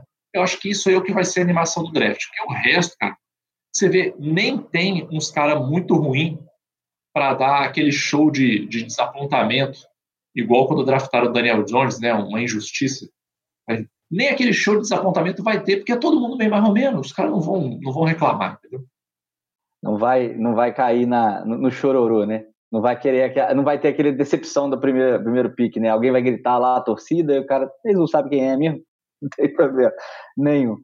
Mas então. É, Nossa, eu né? discordo de você, cara. Qualquer nome que gritar lá, a galera não faz a menor ideia de quem seja. Aí vai ter metade. Pô, maneiro! É, é um... vai vir o cara. E vai ter uns, nossa, mandou mal, esse cara é ridículo. Bicho, quem acompanha de perto, às vezes não conhece os caras, imagina o cara que tá lá enchendo a cara com a camisa do time só pra cornetar as escolhas. É, é, se eu tivesse lá, eu faria isso também, inclusive. é verdade. Mas então, é, nem só de, de bastidor e de pré-draft vive o draft, né? O draft vai acontecer, gente, e a galera vai ter que escolher o, o jogador aí para poder pegar. Eu, como cara que presta atenção no college e vê college, posso garantir, nas posições que os times estão precisando, tem talento e tem muita gente boa para poder pegar. Não é o, o quarterback dos sonhos, pode não ser o wide receiver que vai decidir partida, mas a galera da estrutura lá de trás, ó, o OL, né? O, o OL que você só lembra quando ele deixa a pressão pa passar e o seu QB tá com a cara na, no chão, ou então quando ele não bloqueia direito e a, corrida do Derrick Henry, ao invés de durar 20 jardas, ela dura duas. Então, a OL tem muito talento, tem muito OL bom e tem muito time precisando de OL, inclusive o meu Miami, mas infelizmente aí nós não vamos conseguir pegar, mas esse é, o papo um pouquinho daqui da frente. E a, o principal prospecto, que seria o pick 1, se o Jaguars estivesse precisando de pass rusher, é um Ed Magal. É um Ed, o, o, o first pick overall, o cara que é melhor avaliado de tudo. Os caras pegam tudo. Os caras pegam o combine dele, pegam a carreira dele, pegam é, a entrevista dele, é, pegam o Pro Day dele, pegam o Senior Ball dele. É o glorioso Hutchinson, né? que é de Aidan Hutchinson, que é um cara que está projetado aqui para ser pego por Detroit no segundo pick, e ele é do, de, de Michigan. Finalmente chegou, Magal, é, o dia do overall edge onde os humilhados da defesa estão sendo exaltados, onde está sendo reconhecido o grande talento da defesa, como você disse? Sou reticente em relação a isso, mas sou otimista também. É, a gente já teve é, Ed, Ed Rusher é sempre aquele cara ali da segundo round, quando é muito bom, terceiro round, ninguém olha, ninguém olha. Aí depois fica puto, porque não tem pressão né? Porque o QB tem tempo para lançar, porque os caras da OL brinca e faz rota, e faz pull, faz side zone, side zone, faz tudo que quiser. Aí depois fica puto. Claro, você não investe no jogador que eu diria que, sem clubismo, sem parcialidade nenhuma, o, jogador na posição que é a alma da defesa, que é o defensive end, a alma da defesa está ali. Então, cara, eu não sei, eu espero que peguem ele bem e eu espero que ele brilhe, porque eu vou ser sincero, é, a gente está precisando, né, cara? Tem muito tempo que não aparece um, um pass rusher aí maneiro, assim. Ah, não, eu sei. Tem uns marginal jogando, né? É, não, tem uns aí e tal. É, aquele negócio, aquele menino novo. Eu lembro que eu fiquei muito animado na época do draft do, do Jadevon Clowney. Né? Falei assim, pô, o cara é um pass rusher maneiro, maneiro. Ele fazia um sec que eu acho maneiraço. Ele agarrava o QB e caía meio sentadinho assim. Ele ia com a perninha meio sentadinha assim, eu achava maneiraço. Mas você vê que ele mesmo também eh, deu uma brincadinha ali, mas foi bem mais ou menos, mais ou menos. É, não dá, não, não dá animou, foi assim. bust, não. Lembrando não, que ele foi bust, mas... pick, não foi bust. Enquanto o corpo deixou, ele jogou bem, ele fez diferença com os times e negócio que é, decaiu muito rápido, né, Magal? É, foi aquela pizza mussarela, entendeu? gostosinho, matou a fome, você meteu um ketchupzinho ali por cima. Olha, o pessoal cancelando agora. É um pepperoni, né? Não é um pepperoni. Então, mas é, imagina um cara desse, Ticas, é, sobre a edge de, de Dan Campbell, e a gente podendo ver ele desenvolver um pass rusher de exceção no college para no, no junto lá na intertemporada no, no na grande falando no Dan Campbell, justamente o Hutchinson saindo na 2 para jogar nos Lions. Porque ele vem de Michigan, já tá ali, já tem esse esquema aí, né, do Dan Campbell não deixar passar, vai pro Lions, vai permanecer no estado ali na área e já tem essa, essa relação. Aí, só um parênteses, olha a doideira que é. Eu sempre gosto de recapitular, eu que não acompanho o college igual ao, ao Wallace, e igual o Magal também, o Magal assiste mais college do que eu, assim, disparado. Eu não vejo quase nada, eu vejo alguma coisa de playoff no máximo, um ou outro jogo aleatório durante a temporada e acabou. Então, eu sempre gosto de recapitular o que eu ouvi, o, os nomes que eu lembro sobre o próximo draft. Então, esse, eu lembrei do primeiro nome, eu tive até que pesquisar antes de vir gravar, para lembrar, porque em algum momento do ano passado, eu tava ouvindo falar que first pick devia ser um tal de Spencer Rattle. Hum, É um cara que terminou o ano sem ser nem titular no próprio time, transferiu para outra universidade e nem declarou pro draft. Essa é a doideira do draft e de ficar focado assim nessa, galera do college. Por quê? Porque muita coisa não se confirma, muita projeção não se confirma. Aí, em algum momento do ano, eu lembro de ouvir o nome Kevin Thibodeau. Esse é um caso à parte, nem sei se deve estar na pauta aí, o Wallace deve falar dele mais tarde. O, é, o Thibodeau tá, tá bem cotado, mas caiu muito, né? Caiu muito por, por, por coisa mais extracampo do que desempenho em campo em si. É, eu vi esse cara. É, inclusive, tem muita gente do Giants, eu digo, quando eu digo gente do Giants, eu tô falando twitteiro, tá? É, muito twitteiro querendo que o Giants pegue ele. É, então, olha só. É, deixa, deixa eu só já aproveitar, aproveitar que o Thibodeau entrou na pauta e já te faço a pergunta, Ticos para você draftar defensores, principalmente os mais agressivos, que são os Eds, né? O Huntington é um deles, né? O Thibodeau era o Ed mais é, é, no alto e era o cara que estava cotado para ser first pick também. Deve deixar a NFL mais interessante dentro e fora de campo. Tem gente na fila que já deu problema. O próprio Thibodeau é um deles. É. Que é, no, no, nível NFL, etc., né? Esperamos que continue assim, entre, entre na pressão para a gente não morrer de fome no próximo, no próximo ano. É, você acha que vai apimentar ainda mais? Na verdade, é você que, que me responde melhor isso por acompanhar mais college do que eu, porque a tendência que eu observo é que os caras estão chegando na NFL mais prontos. Então você pega um cara desse, com a cabeça no lugar, que é ensinável, né? Que ouve, que gosta de aprender, que estuda o jogo, que não é só o cara que é dedicado a, a puxar ferro. O cara que vai chegar ali, ele não vai sofrer tanto a questão da transição a questão da velocidade do jogo e ele vai fazer a diferença sim. E pro cara que é o Ed, eu acho que é, é essa diferença é mais fácil de aparecer, até para quem não acompanha muito, para quem não entende muito de tática. Porque é o cara que tá ali, cara, brotando na cara do quarterback o tempo inteiro, tá ali deixando a, a, a OL maluca para tentar segurar e não tá conseguindo. Então, é um, um tipo de jogo, um tipo de função que aparece muito, mesmo para quem não entende tática.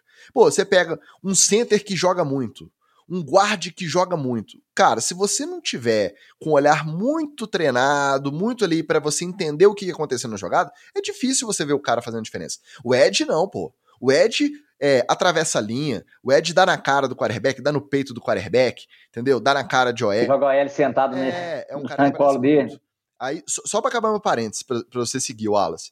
E aí, beleza, em algum momento foi o Kevin Thibodeau, depois não foi mais durante a semana do Super Bowl, que teve aquela quantidade de mídia ali, os caras tudo dando entrevista já pra, pra imprensa da NFL mesmo e tal, começaram a falar justamente em quem? No Aiden Hutchinson. E aí eu venho pelo lado das apostinhas também, que eu tô sempre de olho nas apostinhas ali. Tava super cotado para primeiro pick. E de semana passada para cá não é mais o Aiden Hudson. O favorito para ser first pick é o Trevor Walker, de Georgia. É, então... O, o, o, os principais, hoje, eh, na verdade, os últimos rankings principais estão dando certo um OL, que é, no, caso, é o do NC State, NC State lá, o Weekend Econu, que é um teco, né? É, na verdade, ele é meio center, meio teco, né? É, para poder proteger o Sunshine. Na minha listinha aqui das probabilidades das casas de aposta, ele está em terceiro, atrás justamente é. do Trevor Walker em primeiro e do Hutchinson em segundo. Até porque o Hutchinson em segundo, com o Lions picando em segundo, tendo essa relação com o Michigan ali, é, ele é o que está mais cotado, assim, de, de encaixar. Agora, pode ser que no dia a first pick não seja nenhum dos três. Né? Casa de aposta é só uma projeção, os caras têm informação. Então, eu acho que qualquer um desses caras que sair num time que é, tem uma cultura legal, consiga trabalhar os caras, eles serão diferenciais, eles vão conseguir chegar e fazer a diferença. A questão é, qual a cultura de Jacksonville no first pick? Não é mais o Urban Meyer, ok. Mas é. Doug Peterson vai, vai, dar, vai dar certo lá? A gente não sabe. O Dan Campbell é uma figura maravilhosa, a gente vai poder acompanhar no Hard Knocks. Mas e na hora de pegar um talento desse e lapidar? Será que vai dar certo? É aí que é a dúvida toda do tal do draft. Isso. O Hutchinson subiu por causa das merdas que o Thibodeau fez durante a temporada, né? Tem casa em boate, tem, tem, ah, fala, o leque completo. Ele tem né? a própria criptomoeda, gente. Ele tem Isso, é, é, uma moeda virtual que é só dele que ele lançou. Isso, tem, tem esquema de, quer dizer, é criptomoeda é, dele. E é, o Hutchinson é justamente esse cara que é um pouco mais tático e técnico do que o Thibodeau. Thibodeau joga na força. É o cara que, que mete o long arm no peito do, do, do OL e joga ele sentado no, no, no colo do QB. É um, é um cara que tem dois ou três movimentos. O Hutchinson não. Ele já é um cara mais habilidoso, um cara que entrou de jeitos diferentes em defesas diferentes. Então, provavelmente é um cara que tem mais repertório do que é, o outro. Para ele ter subido, provavelmente as entrevistas pesaram, né? O combine dele foi muito bom, né? O, Justamente. O, o Thibodeau não foi até o final do combine, ele fez os exercícios é. que ele queria e falou: Ó, valeu, não preciso mais. Ele não jogou o bowl junto com o time dele. Não. Ele falou: ah, vamos preservar aqui pro combine. Ele chegou no combine, não foi até o final. E eu acho que no Pro Day ele também parou no meio. Tem, esse cara, ele é, ele é diferente. Ele é diferente. Tá, pancada, né? É pancada da cabeça. Ou seja, é, a gente reza para que ele seja draftado, que ele seja starter na NFL, porque a NFL, etc., merece é, mais pautas assim.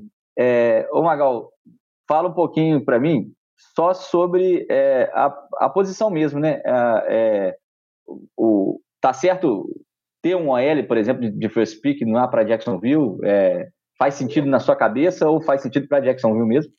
Na minha cabeça é um lugar muito especial, né? Nem tudo que faz sentido na minha cabeça faz sentido no mundo real.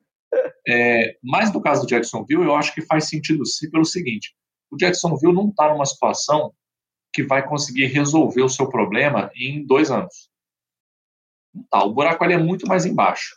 E não existe, não existe time da NFL que funcione se não tiver uma OL boa.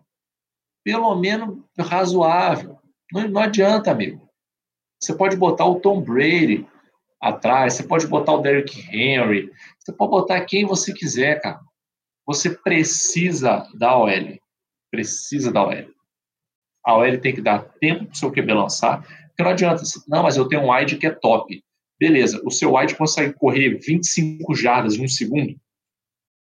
Não, então não adianta. Então você não vai conseguir fazer passe longo se você não tiver uma OL boa. Né? E se o seu, se o seu wide corresse 25 jardas em um segundo, ele estaria nas Olimpíadas, né?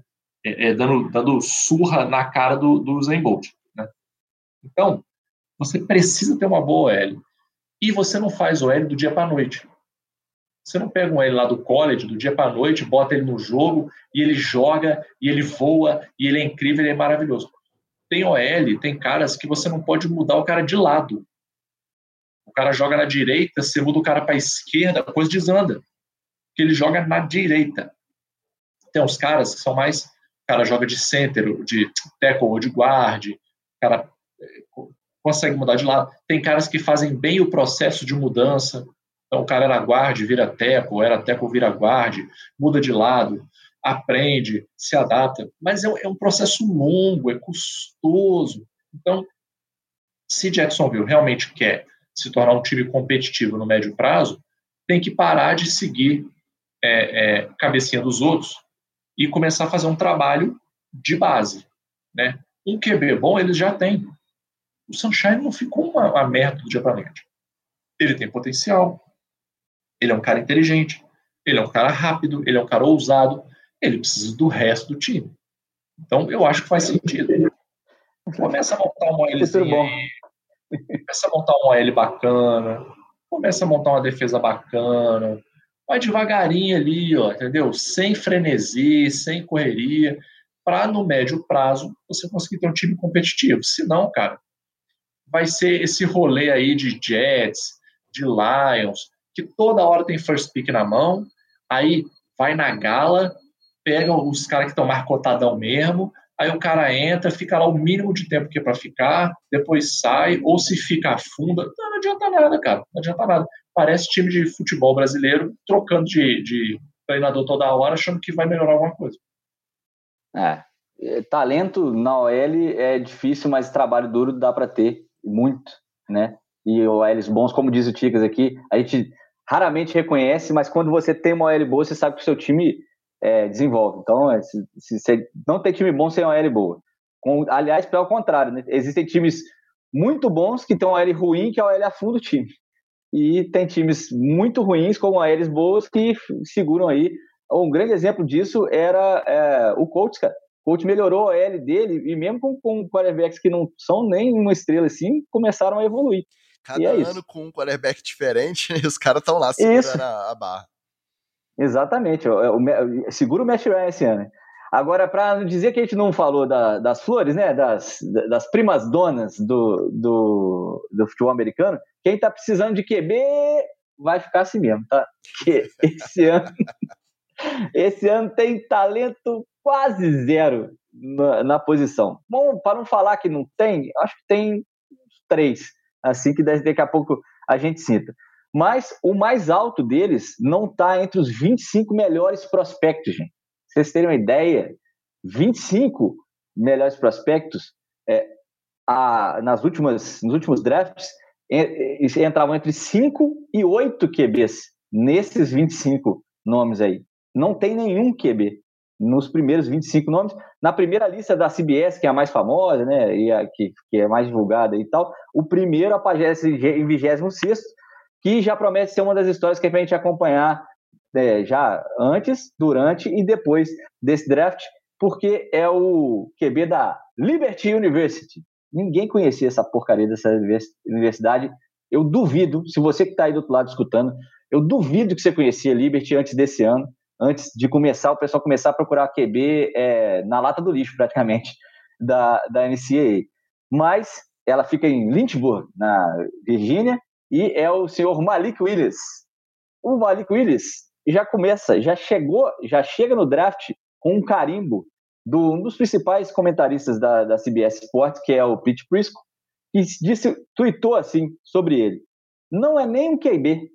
Esse é aspas pro senhor Prisco, tá, gente? Não sou eu, não sou eu, não. É ele que já entrou de voadora no cara. Não é nem um QB. O que ele fez na Liberty não está nem perto de como joga um QB na NFL. Ele parece um running back. Agasalha a bola, e corre.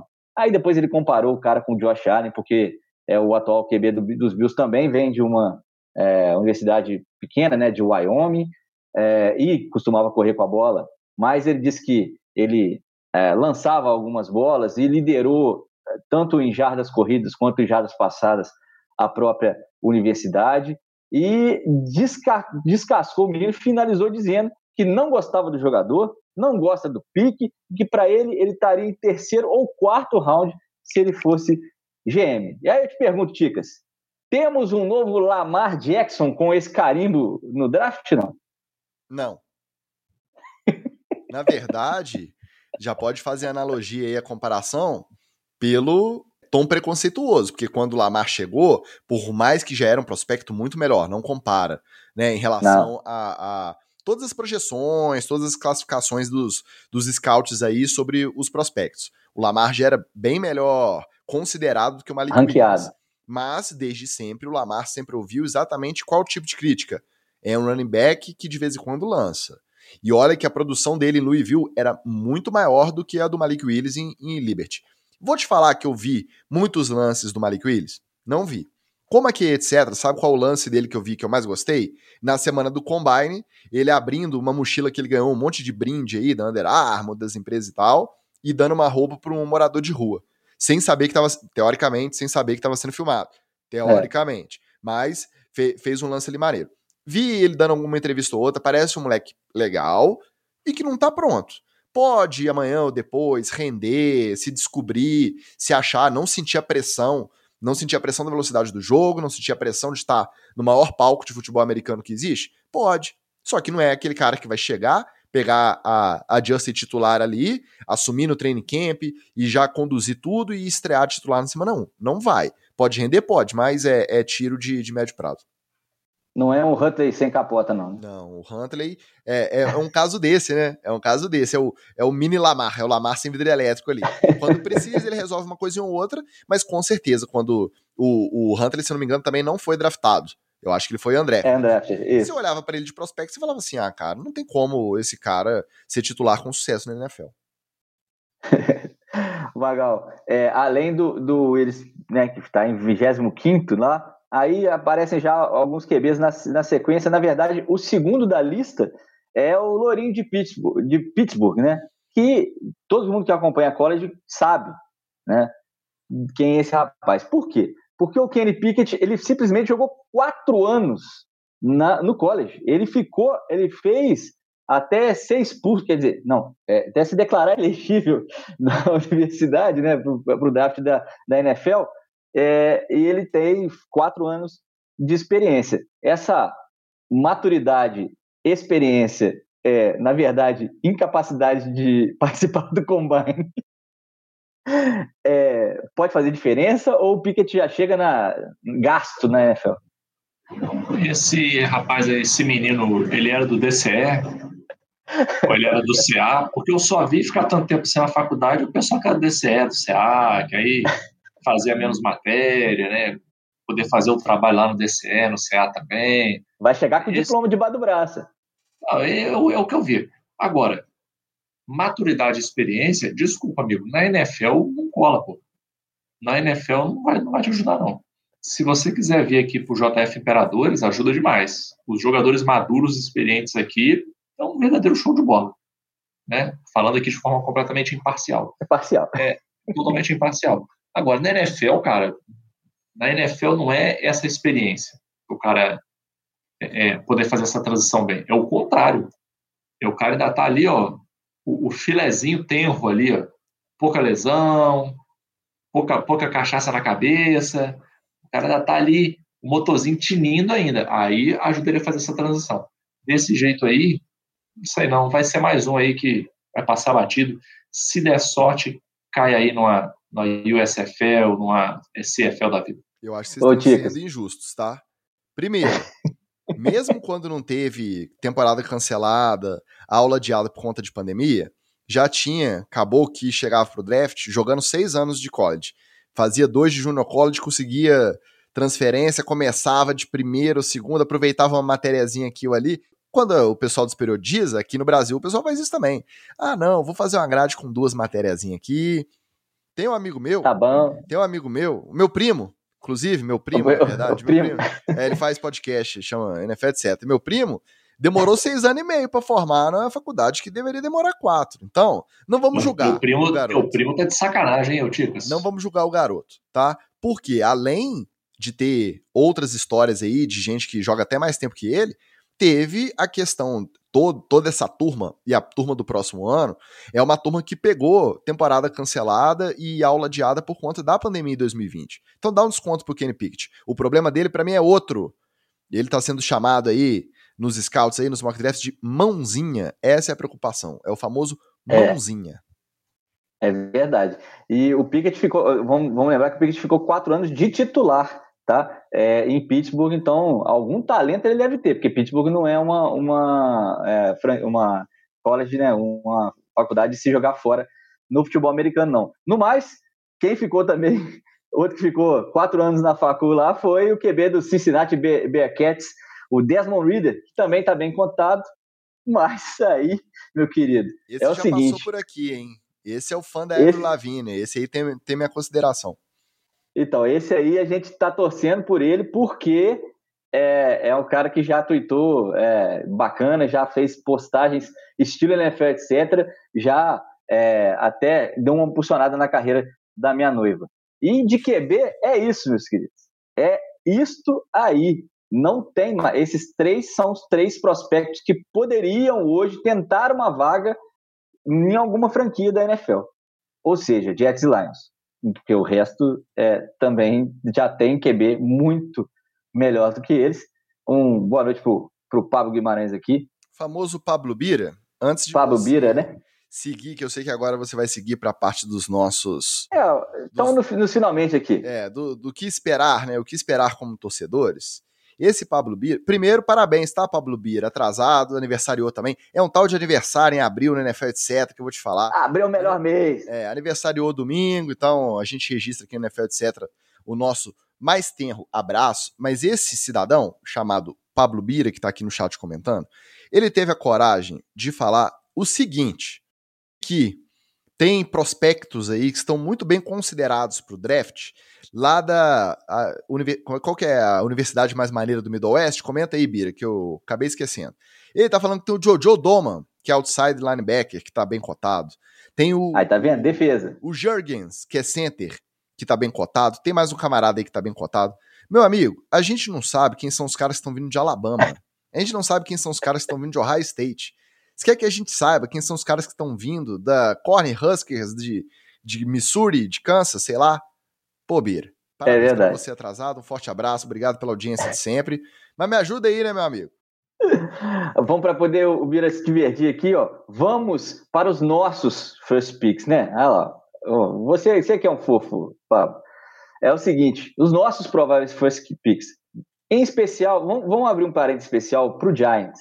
Porque o Giants, meus queridos, ele tem três picks nas primeiras 40 picks do, do draft. É, acima dessa concentração, só Miami no ano passado que teve cinco picks nessas menos 40 aí. Baltimore tem uma.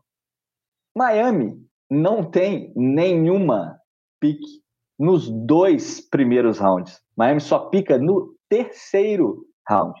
E a pick 5 do Giants estão cravando que vai ser o Armad Garner, que é o cornerback de Cincinnati. Nunca levou, Magal, nunca levou um TD no seu lado no college, mas também está cotado aí o OL Charlie Cross, que é de Mississippi State. Vai ser o Charlie Cross. Pode anotar aí, pode cravar, pode me cobrar na quinta-feira. Vai ser o Cross e estou bem satisfeito porque OL para o Giants é uma coisa que precisa. A gente ainda sente calafrios quando ouve falar de Eric Flowers.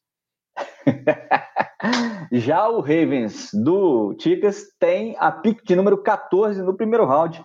Aí estão pegando um Ed também, o defensive end de Florida State, dos Florida Seminoles, faculdade famosa, universidade famosa nos Estados Unidos, o Jermaine Johnson the second. É, você que sabe quem que era o Jermaine Johnson the, the first para começar, o Ticas? Não? não, mas o the second eu sei porque comentamos dele semana passada.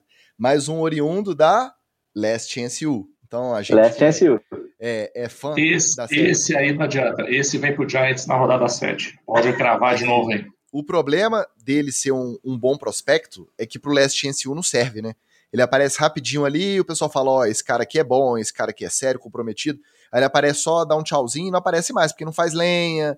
Não, não tem problema. Outros, não é preso. Aí, ele dá um tchauzinho lá e é só. Mas, e também o... não serve pro, pro NFL, etc. também. Então. Ô, Wallace, é legal. A sua aposta do Jermaine Jones cair lá na 14 pick pro, pros Ravens é o quinto mock. Vamos, vamos trazendo popular aqui. O quinto mock draft que eu vi nessa última semana. Os outros quatro tiveram resultados diferentes. Num foi Sauce Garner, no outro foi Jordan Davis. Então, se vier o Jermaine Johnson, eu confesso que vou ficar mais feliz. Primeiro que DE é sempre uma necessidade, já tem uns anos que o pass rush de, de Baltimore tá devendo, tá precisando de reforço. O draftado no ano passado, o Adafel rendeu muito bem. Era um cara que era muito questionado. Volta aquele papo entre resultado no college e potencial do jogador se desenvolver na NFL. O cara foi muito criticado. Eu não lembro qual foi a pique dele no, no ano passado pelos Ravens. E a galera falava: como que você vai draftar um pass rusher que não tem nenhum sec na carreira inteira no college? Bicho, na primeira temporada dele teve, sei lá, quatro, cinco. Então, é, é a diferença do time que prioriza resultado e que prioriza é, potencial, desenvolvimento. Se vier o Jermaine Johnson, pô, legal. Agora, se vier o Jordan Davis, tá maneiro também. Se vier o Sauce Gardner, estão precisando de defensive back, deixa vir. Vou, vou assistir até a 14 eu vou estar acordado para ver meu time draftado. Isso que eu ia falar, você vai ficar acordado para poder até ver. Até a 14 eu vejo, dali para frente eu já não garanto. Mentira, eu quero ver até a vigésima, eu quero ver o que, que Pittsburgh vai fazer com a vigésima. Se vai de de quarterback. Se cair o Pickett e o Malik Willis até a vigésima, se ele vai. Não, já, eles provavelmente vão estar lá, né? Mas já tô torcendo para não draftar para a gente poder ter o nosso Trubisky titular aí essa temporada. É verdade. É, em Miami tem a pique 102, é, a primeira pique de Miami é 102, meus queridos. Por que isso? Porque Miami fez o que fez o Rams a, a temporada passada. Jogou os piques dela pro ar para poder ir pegando jogador, montando, e o que foi como o Magal falou, montando já com quem já está pronto, quem já tá, chega para jogar na NFL. E para mim, surpreendentemente, a maioria dos mock drafts que eu vi tá dando o Kyle Williams, que é um running back. Mas aí eu te pergunto, já tem Chase Edmonds e Raheem Mostert. Ainda tem o Miles Gaskin ainda. Então já tem três running backs. Para que o Miami vai pegar o quarto? Mas é porque ele, o running back que é de Notre Dame, ele é um, um pass catcher, né? Ele é um cara tipo o Leonardo Fournette, um cara do meu tamanho, mais magro do que o pai, meu querido. Tá com 87 quilos, o pai tá com 91. Se me pegar pela frente, toma pancada. Mas ele é rapidinho, né? Então, aí o problema sou eu correr atrás dele. Agora, É, Miami está nesse plano. É loucura? É loucura. Quatro running backs no backfield? Doideira. Como é que vai administrar o Zé? Não sei. Mas é Miami, sendo Miami.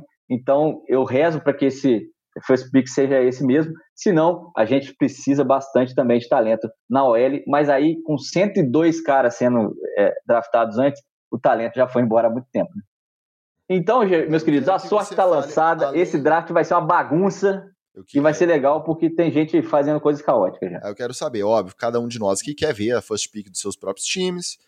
Todos nós aqui estamos curiosos para saber qual que vai ser o first pick geral do Jacksonville, quem que ele vai pegar, porque é isso que vai desencadear né, o, o, o resto do draft. A cadeia de eventos do é, draft. Eu acho que todo mundo tá curioso com o que o Panthers vai fazer com a sexta pick. Eu acho que é uma curiosidade que é geral, até por conta da situação de quarterback que tá tão complicada lá. E fora isso, eu citei aqui que eu tô curioso para saber o que, que Pittsburgh vai fazer na 20. Mas o que que vocês estão curiosos, pelo menos para esse primeiro round aí, que é o que é mais interessante, assim, que a gente acompanha mais de perto? Tem mais alguma coisa que chama atenção? Algum time, alguma posição? Ou tudo isso que a gente abordou aqui tá de bom tamanho e é ver o, o Gudel tomando vai e já era? Eu acho que a NFL está perdendo uma grande oportunidade de mudar o formato do draft e fazer um esquema mais tipo apuração da escola de samba. Inclusive com o, narrador da apuração da escola de samba, que é muito mais maneiro do que aquela vozinha melosa que, que, que fala, né, que, que chama lá na, na hora do draft, the pick is in. Ia ser muito mais maneiro se fosse aquela mesona subúrbio do Rio, assim, os caras sentados de braço cruzado, as garrafas de água mineral indaiá na mesa, aí a, o, a, os GM, esse negócio de GM no, na, na, sua salinha de guerra separado. Não, pô, tinha que estar na mesa de boteco, com a barraca em cima, os repórteres em volta, passista, mestre de sala, porta-bandeira, rainha de bateria, todo mundo em volta ali, os caras cheios de papel na mão, e vão picar quem? Vão picar quem? Não, o Edmonds ali, não, não, não, o Hudson, Hudson, bora, bora, não. Aí Imagina que maneiro fazer a troca. Tu grita o cara na outra mesa. Ô, Ravens, tu me, pa me passa essa pique aí. Tu quer que tu me passa? Passa fulano. Tá fechado. Fecha aí. Porra, isso é muito mais maneiro, cara. Esse esqueminha muito muito pasteurizado do draft da NFL é uma parada que me desanima um pouco. Mas, né, paciência. Antigamente tinha as mesas com telefone lá, já era bacana, imagina, né? É verdade, tinha que ser mais caótico. Porra, imagina que é... doido, o cara quebrando o telefone porra, ia ser maneiro demais. Agora não, tu olha, tá o cachorro do, do Belichick sentado na mesa. Porra, virou uma feira, virou uma feira. Eu tô, tô curioso para saber qual é, buraco o Houston Texans vai se enfiar, viu, o, o, o Ticas? Porque eles têm pique para dar e vender. Eles têm, é, se eu não me engano, quatro piques no, no, primeiro round e mais cinco no segundo. É um, é um troço absurdo desse jeito é, ou cinco juntando segundo e terceiro. É um negócio assim. E eles, eles são bons em se enfiar em buraco. Se o Miami é bom, o, o Houston é quase perfeito nisso. E é, vamos ver o que, que a, a saída do finalmente do, do Watson gerou, né, para eles. Bom, então é isso. Que todos aproveitem bastante o draft. Você pediu para poder a gente lembrar de alguma coisa, mas eu esqueci. Não, mas é exatamente o recado dado com a participação maravilhosa do Pablo Bira. Ah, até pesquisei aqui, tá? Porque todos esses citados pelo Pablo Bira, que diz que ele é extremamente clubista, ele só liga para os prospectos da universidade que ele estudou lá, que é a UNL. University Opa. of Nebraska Lincoln, já ouviu falar? É, realmente deve ter muito prospecto bom lá, hein, Bira? O famoso Nebraska Cornhuskers. É, Ai, danado. É, é, é, o time da, da Penny? É o time da Penny do, do. lá do seriado americano? É, aí você aí tá me complicando demais em pleno encerramento. Ela, ela torcia para uma, uma universidade de Nebraska, né? Mas Nebraska deve ter várias universidades, porque Nebraska só é gigantesco, né? Ele falou aqui no chat, lógico, eu presumo que seja para sua pergunta. V vamos deixar assim? É o, é o Nebraska, é o Nebraska Cornhuskers. É, ah, quase. É, fiz aqui, a, fiz aqui a, a, a apuração da notícia vulgo descascadores de milho, os próprios. Mas enfim, a gente manda um abraço para toda a massa de torcedores tá, do Nebraska Cornhuskers que assiste e que ouve o editado do NFL, etc. A gente fala para todo mundo aproveitar bastante o draft, porque quando acaba é um momento de maior otimismo da temporada da maioria dos times. E semana que vem a gente volta para poder falar mal de todas as piques e cornetar todo mundo, falar mal do evento, falar mal do Gudel, porque é disso que a gente gosta. A gente se vê por aqui. Um abraço e até a semana que vem. Beijo! Valeu!